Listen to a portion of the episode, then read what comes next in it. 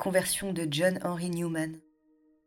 À l'âge de 15 ans, en 1816, il fait une expérience éblouissante de Dieu comme présence intérieure qui détermine le cours de sa vie.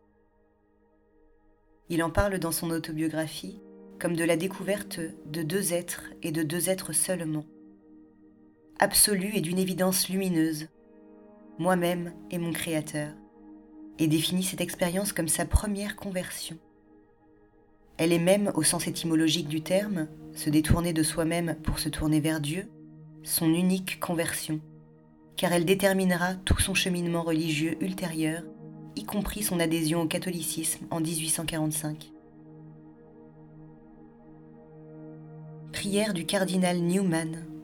Donne-moi la ferveur. Devenu catholique, Newman a eu du mal à faire sienne les dévotions alors en vogue dans le catholicisme qui faisaient appel à l'imagination à l'affectivité des fidèles. Il s'est d'abord reproché de manquer de ferveur jusqu'à ce qu'il comprenne que la véritable ferveur n'est pas celle d'une imagination surchauffée et d'une sensibilité exacerbée, mais le fruit de la présence en nous de Dieu lui-même. Je te demande, Seigneur, la ferveur. Elle est le couronnement de tous les dons et de toutes les vertus. En demandant la ferveur, Seigneur, je demande la force, la constance et la persévérance je demande la foi, l'espérance et l'amour. En demandant la ferveur, je demande à être délivré de toute crainte et de tout désir d'être loué. Je demande le don si doux de la prière. Je demande à la fois la sainteté, la paix et la joie.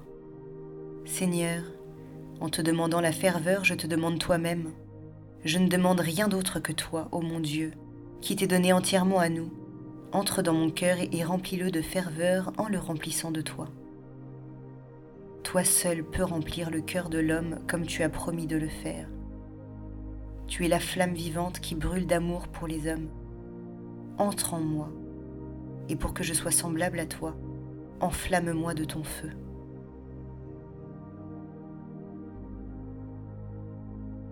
Continuons par une prière à Saint Paul apôtre. Apôtre de Jésus-Christ, Dieu t'a appelé alors que tu étais encore un persécuteur Infatigable missionnaire, tu as parcouru villes et pays pour annoncer à tous la bonne nouvelle. Puissent nos vies être disposées à une conversion profonde du cœur et de l'esprit. Apprends-nous la persévérance et la joie simple qui vient de la certitude d'être aimé et sauvé par le Seigneur.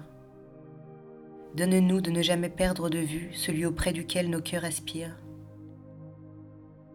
Saint Paul, toi qui fus dans les larmes et dans les drames un guide et un pasteur, aide-nous à cheminer chaque jour avec une foi et une espérance inébranlables, conduits par Jésus le Christ notre Seigneur.